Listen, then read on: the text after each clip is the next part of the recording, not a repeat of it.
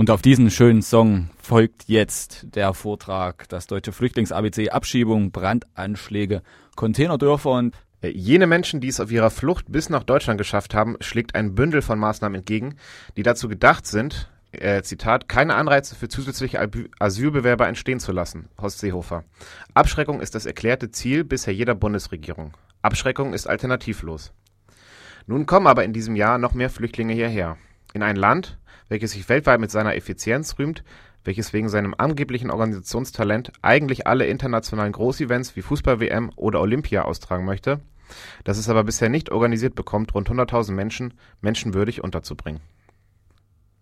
Der totale Gegensatz. In die weitaus kleineren Länder wie zum Beispiel Jordanien und Libanon sind mehr als eine Million Menschen in den letzten zwei Jahren geflohen. Allein wegen dem Problem, diese Bürgerkriegs Bürgerkriegsflüchtlinge mit Wasser zu versorgen, stehen beide Länder vor schier unendlichen Problemen. Die Situation in Deutschland dagegen. Provisorische Unterkünfte, äh, Zelte und Containerdörfer an ungeeigneten Standorten, massive Überbelegung in den derzeit betriebenen Unterkünften sowie in den Erstaufnahmestellen. Teilweise werden Flüchtlinge, die nicht in die zur Verfügung, stehen, zur Verfügung gestellten Unterkünfte einzielen, wollen auf die Straße gesetzt. In Nürtingen haben die zuständigen Behörden mehrere Container mitten auf einen städtischen Parkplatz verfrachtet, und nun leben die Flüchtlinge dort wie auf einem Präsentierteller vor aller Leuten Augen. Einige Schüler aus der gleich gegenüberliegenden Berufsschule meinen zu diesem Zustand, es sei wie im Zoo. Die jüngeren Schüler gaffen hier gerne.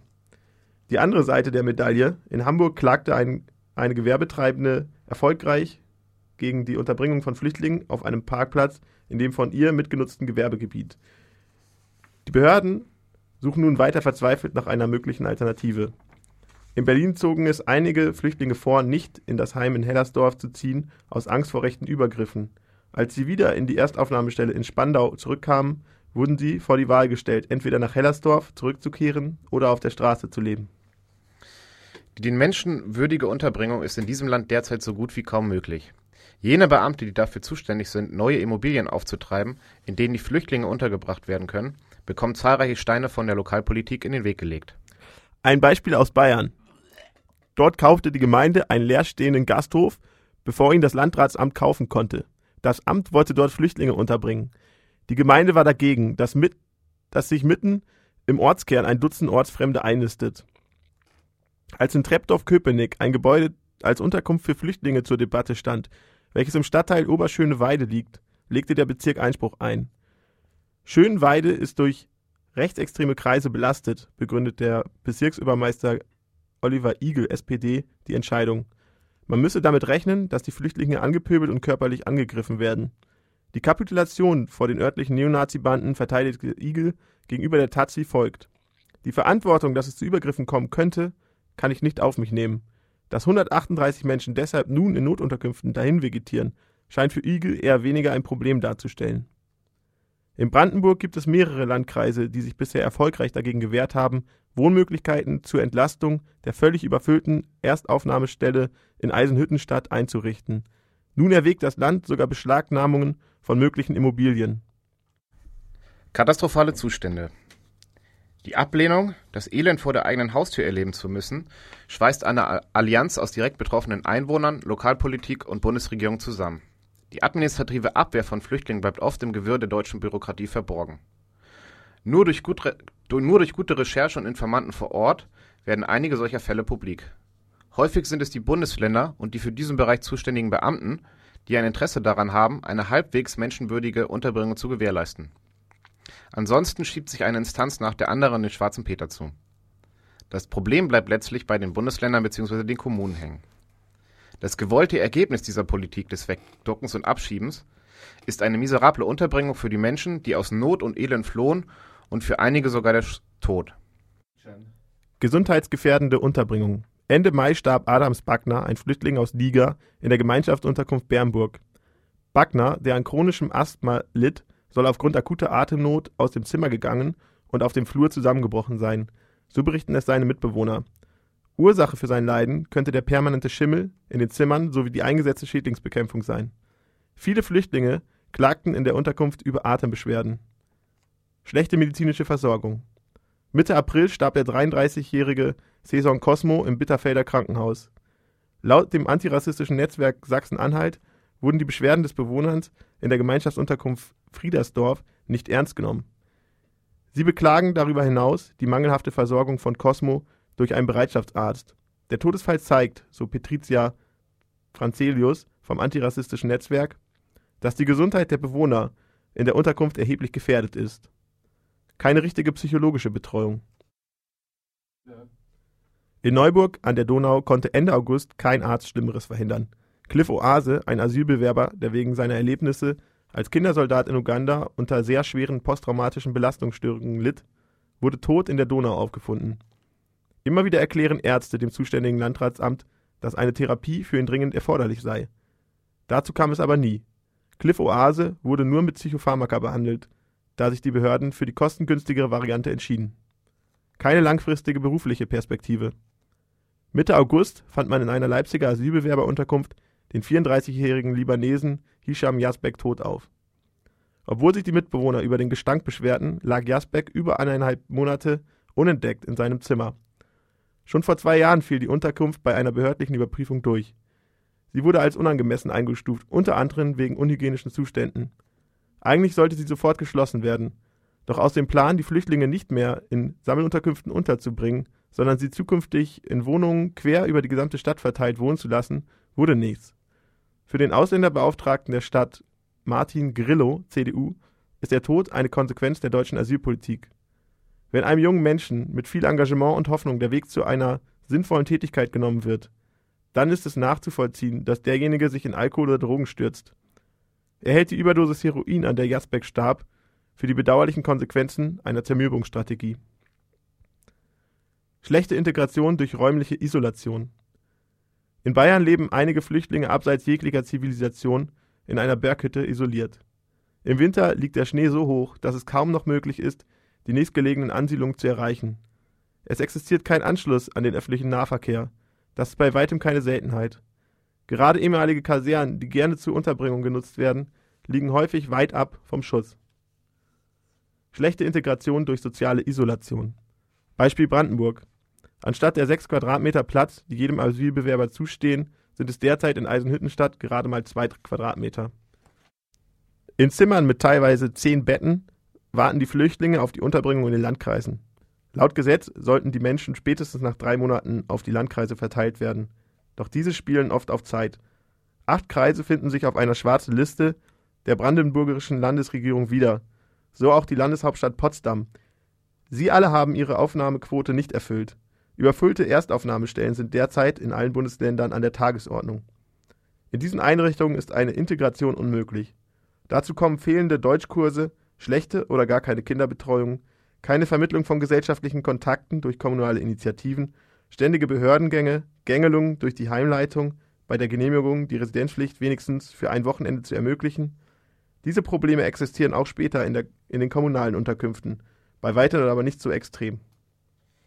Nicht zu vergessen das Gutscheinsystem, soweit es noch angewandt wird, und die immer noch existierende Residenzpflicht.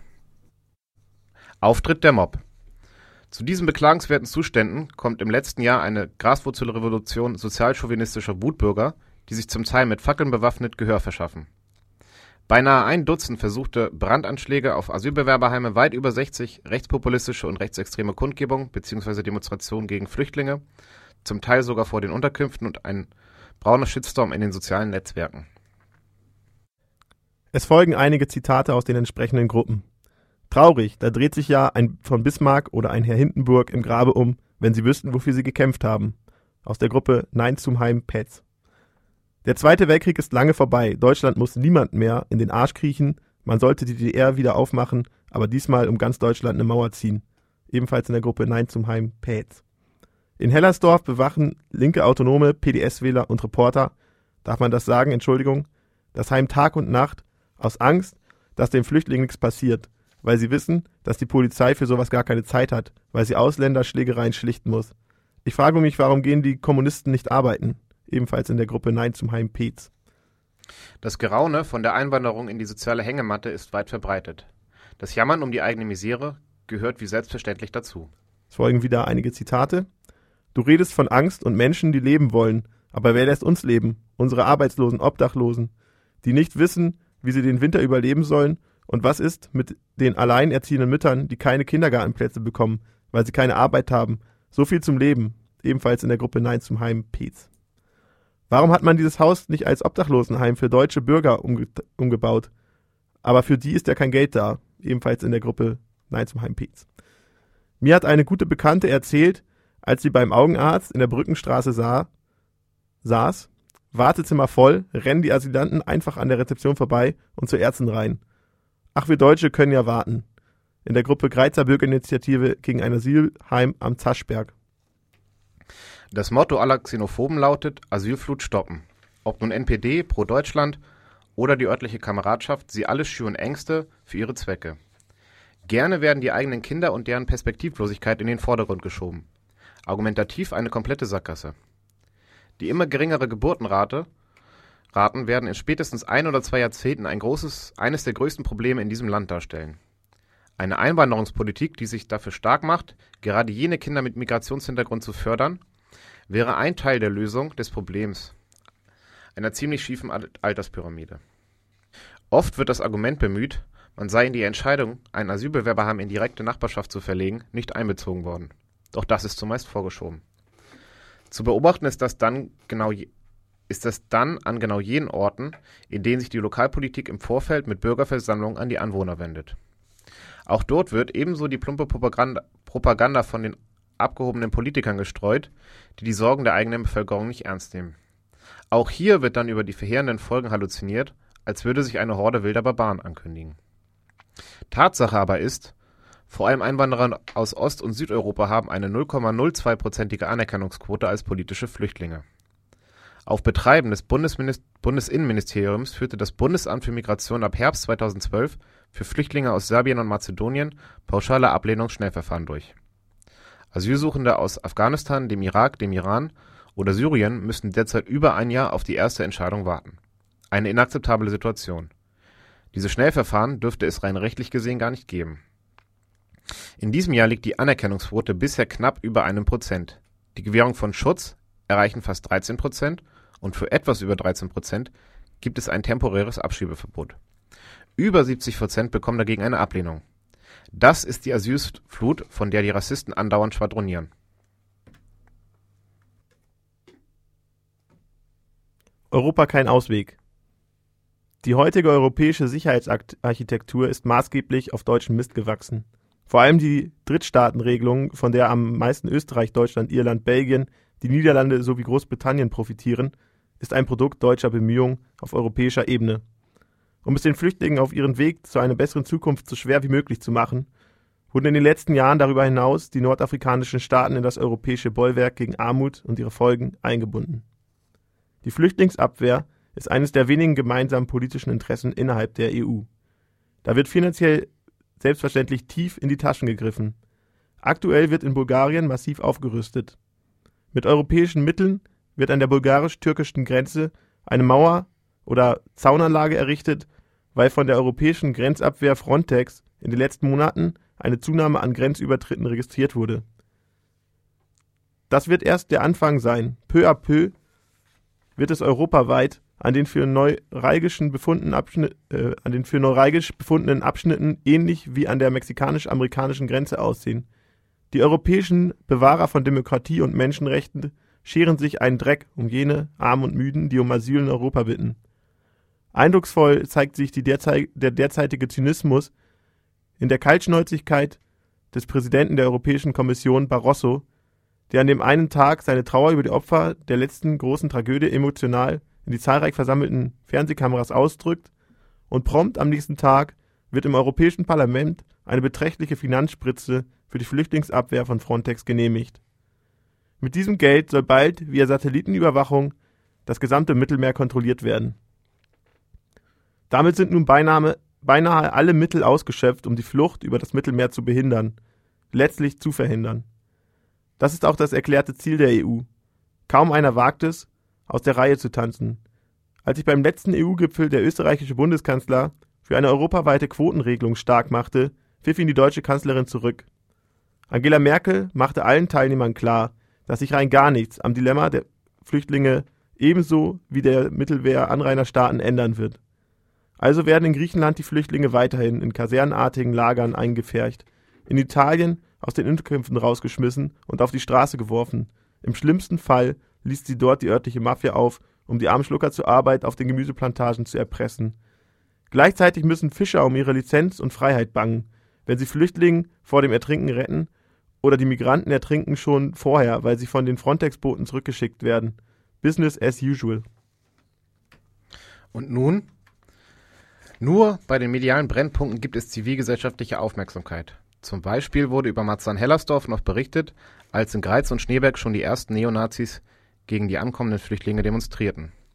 Dort, wo der Scheinwerfer der Presse hinleuchtet, konzentriert sich das zivilgesellschaftliche Interesse. Manchmal so kurzfristig wie die, öffentlich, wie die mediale Öffentlichkeit, während aber gleichzeitig beinahe in jedem Kreis neue Flüchtlinge aufgenommen werden. Nur eine breite Unterstützung aller antirassistischen Akteure ist in der Lage, die Zustände in den Unterkünften nachhaltig zu verändern und möglicherweise darüber hinaus das Asylverfahren auch für sogenannte Wirtschaftsflüchtlinge zu verbessern.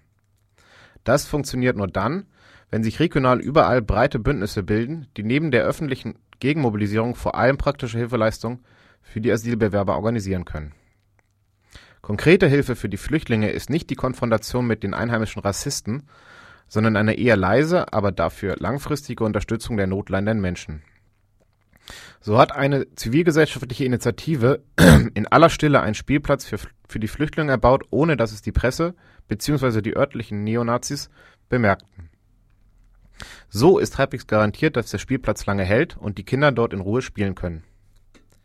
In einem anderen Bundesland wird derzeit der Landesjugendring motiviert, für die Kinder der Flüchtlinge erste Angebote zu erarbeiten und beim Land die dafür notwendigen Mittel einzufordern. In anderen Städten bieten die ortsansässigen Sportvereine unterschiedliche Freizeitangebote für die Flüchtlinge an. Fangruppierung und Vorstand des Hamburger Sportclubs St. Pauli ermöglichen ebenso wie bei Dynamo Dresden einigen Flüchtlingen die kostenlose Teilnahme an ihren Heimspielen. Gerade durch solche Aktionen kann es gelingen, die soziale Isolation der Asylbewerber aufzubrechen. Auch wenn es nur ein oder zwei Stunden Ablenkung vom Trott ermöglicht. In Petz, Brandenburg, wie auch in Hellersdorf haben sich über die sozialen Netzwerke zivilgesellschaftliche Akteure zusammengefunden, um konkret vor Ort zu intervenieren. An der Zahl nur wenige ist es ihnen trotzdem gelungen, dem braunen Mob hörbar und sichtbar Paroli zu bieten. Der Druck auf der Straße hat bisher nur in Hamburg eine gewisse gesellschaftliche Wirkung entfaltet. Dort gelang es, über alle politischen Differenzen hinaus ein sehr breites Bündnis zu organisieren. Das Ergebnis war beispielhaft.